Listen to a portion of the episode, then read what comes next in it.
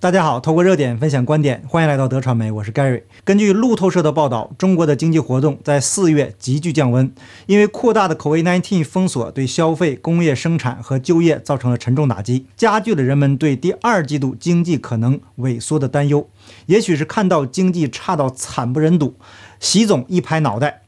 想啊，这个清零看来是进行不下去了。于是啊，上海市疫情防控新闻发布会上，副市长宗明宣布。上海全市十六个区中的十五个区实现社会面清零。那习总啊，这是清零运动实在是折腾不下去了，准备厚着老脸要改持久战了。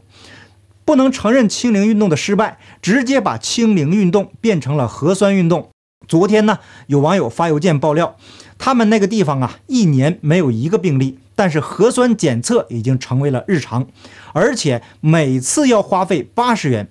那核酸检测已经成为了割韭菜。那好，我们废话不多说，正式进入今天的主题。那根据左媒路透社的报道，三四月中国数十个城市实施了全面或部分封锁，那包括上海商业中心长期停工，工人和购物者被限制在家中，严重的扰乱了供应链。国家统计局 NBS 周一公布的数据就显示，四月份销售同比下降了百分之十一点一。是二零二零年三月以来最大的降幅，而且差于预期。那由于反病毒措施扰乱了供应链，并且导致分销陷入瘫痪，工业生产同比下降了百分之二点九，那低于预期的百分之零点四增长。那这个数字呢，是二零二零年二月以来的最大跌幅。那以上的数字呢，大家都听一听，当个乐就好了。中国的统计数据，连他们的李宗堂都不相信呐。那其实也没有几个人相信的。但是所谓的经济学家总要混饭吃啊，明知是假的也得这研究那分析。难道就找不到一个真实的数据吗？国内微信公众号“起朱楼宴宾客”的一篇文章给出了相对客观的分析。我们来看一看这个具体的内容。那这位博主说呀。呃，他还在体制内做市场研究的时候，就曾经问过一位著名的外资机构的经济学家：“这个关于中国经济，你最喜欢看什么数据？”那个外籍专家几乎脱口而出：“社融数据，也就是社会融资的数据。”那再问他为什么，他狡黠地说：“因为这是为数不多能够高频观测的，而且难以篡改的 big data。”原来呀，这是一个 big data。还不会被翻译成大数据的时代，它指的是啊，这个数据足够宏观、足够全面，甚至能反映出中国在某一时间点上的经济面貌。所以，当社融数据在五月十三日被公诸于世时，那对于从业人员来说，无异于是平地起惊雷。那问了几个相熟的经济学者怎么看，大多的回答都是啊，情理之中，意料之外，想到差。没想到这么差。那看了很多机构对此发布的这个研究报告啊，语言大多是克制而隐忍的。更多的朋友呢，则是沉默的在朋友圈转发人民银行官方的数据发布文。因此，在当下不加一句评论也是一种评论。其实啊，从这个社融数据的季节性规律来说，四月份的数据比较属于情理之中。特别是在三月放出天量之后，从旁边的这个表格，我们也可以看出，每次融资天量之后，下个月的数据都会出现环比大幅的下降。而在今年一季度有两个月的社融都创出新高之后，本就没有人对四月数据有太多的期待，但是没想到啊，情况会如此的糟糕。那对于新增社融规模，财新公布的一致的预期就是二点一万亿。那彭博公布的一致预期是二点二万亿，可最终的结果是八千二百三十一亿，还不到一半呢。而对于其中最核心的一个分项，也就是新增人民币贷款，之前的一致预期大概分布在一点四九万亿到一点五三万亿之间，而最终的结果是六千四百五十四亿。也是不到一半啊！由于对数据过多的延伸和解读，可能会引来不好的结果，所以这篇文章中呢，这个作者也就也就会就事论事的去讲这些数据自身的情况。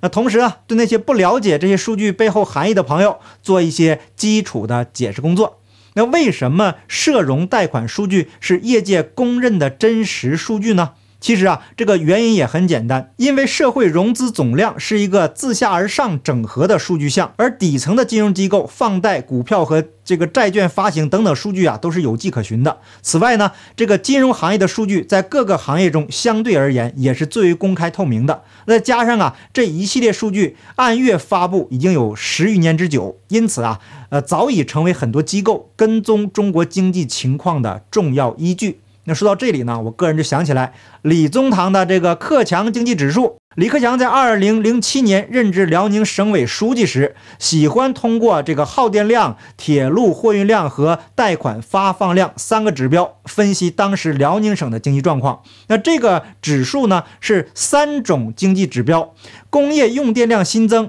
铁路货运量新增和银行中长期贷款新增的结合。那自从推出以后呢，受到了花旗银行在内的众多国际机构的认可。微信公众号这位博主的文章说的，实际上就是克强指数的银行中长期贷款新增指数。那一般而言呢，这个社融和贷款数据是一个略微领先于经济增长的指标，比如二零零八年就比这个 GDP 领先小半年触底。而二零一零年又比 GDP 领先两个月见顶，因此很多人，特别是机构投资者，会把这几个金融数据看作是观察中国经济接下来走向的领先指标。那不过这些年来呀，随着实体经济借了太多的钱，实体赚钱的机会又没有以前那么多，因此融资对于经济拉动效应有着非常明显的边际递减，对经济情况的预示作用也没那么突出了。这位博主说的很隐晦，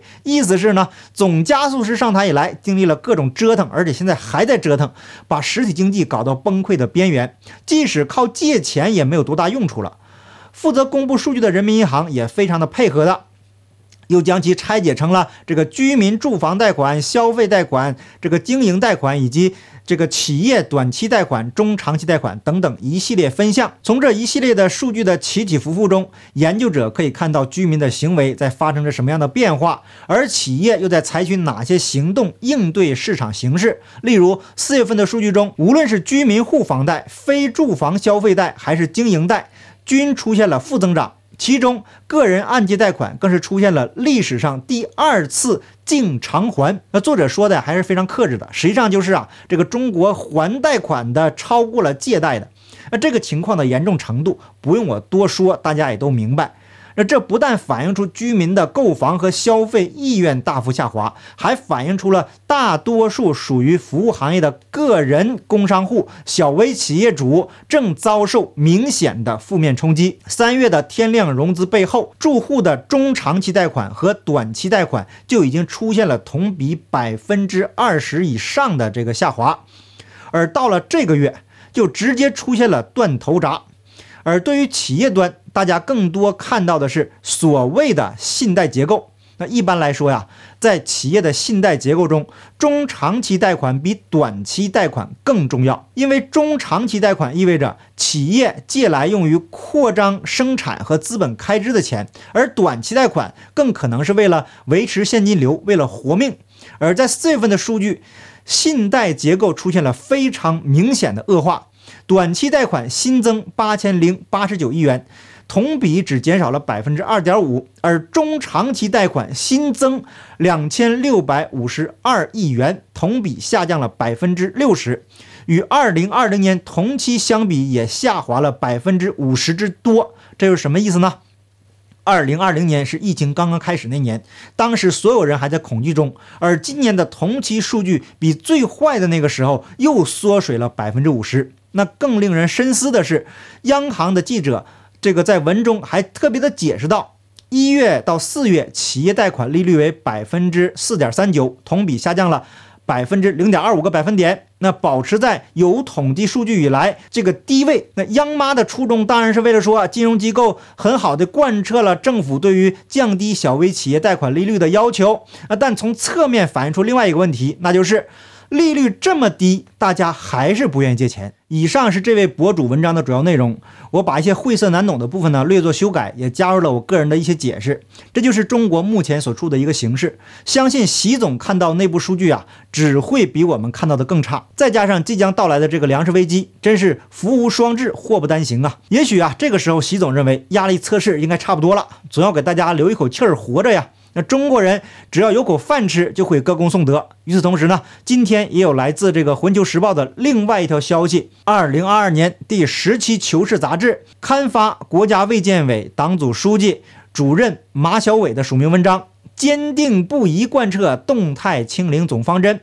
坚决巩固疫情防控重大战略成果。文章称，完善常态化监测机制，省会和千万级人口以上城市建立步行十五分钟核酸检测采样圈，每周定期检测，重点人群加大检测频次。此外，进一步提升核酸检测能力，以可移动检测力量为重点。加强公共检测实验室、城市检测基地、第三方实验室建设，在采样人员调配上尽量不要挤占日常医疗资源。医疗机构的检测能力主要保障日常疾病诊疗，收治隔离能力再加强。提前规划准备定点医院和亚定点医院、永久性方舱医院、集中隔离点，把防控的人力物资资源配足配齐。确保一旦发生疫情，迅速启动，什么意思呢？这中共党八股啊，竟整一些似是而非的新名词。什么是动态清零啊？就是无法清零了，与病毒共存。那如果清零运动现在成功了，还有必要规划准备永久性方舱医院吗？那昨天有位网友发来邮件爆料说，他是位于大陆浙江宁波慈溪的一位翻墙网民。他们地区啊，一年来没有一例阳性，但是无脑的当地政府要求他们天天做核酸，一个镇上就有五十多个检测点，宁波大大小小的镇和街道加起来有将近两百个，这还不包括各大医院，政府要求他们天天做核酸，都是自费的，他们赚的钱不多，都用在了做核酸上了，啊，有些地方啊，一次要八十，不用排队。各种核酸经济，不做核酸，不让坐公交车，不让接送小孩，不让进入菜市场、商场、这个餐馆。就是说，核酸和空气、水一样，变成了他们生活的必需品。那这位网友希望我能简单的报道一下，这样可能他们那边的领导会被批判，然后呢，他们能够这个缓一口气。真的天天做核酸，到哪里都要扫二维码，劳民伤财。那目前呢，无论是银行、交警队、税务局、工商局、各大政府，还有餐馆、商场、学校，连接送小孩都要出示手机扫码和四十八小时内的核酸证明。到任何地方都要给管理员人员看，就是说一天要扫码好几十次。很难想象，在二十一世纪会有如此荒唐的政府。不仅中央荒唐，全国各地的大小政府公务员都荒唐。那虽然呢，我报道了这位网友的爆料，但是可能啊，还是要让他失望了。因为从目前的实际情况来看，核酸检测似乎成为了清零失败以后的另外一场运动。通过刚才卫健委主任的文章，我们就可以得出结论了。实际上，这背后都是巨大的利益。习总一拍脑袋，就是下面赚钱的好机会。那根据第一财经今天发出的微博，近两年疫情在国内反复，核酸检测人员和频次持续增长，市场规模已经超过了一百亿元。国家卫生健康委员会对外公布的数据显示，新冠肺炎疫情发生以来，中国已累计进行核酸检测九十二点一四亿人次。截止到今年三月底，中国开展核酸检测的医疗卫生机构达到了一点二五万家，那从事核酸检测技术人员达到了十四点四七万人。数据显示，二零二一年新增医学检测相关机构四百三十七家，年度增速高达百分之二十五点一，为历年最高。核酸检测呀，已经形成了这个利益链，这就是残酷的现实。中国人只有站起来反抗，已经别无他法了。好，感谢你的点赞、订阅、留言、分享，我们下期节目见，拜拜。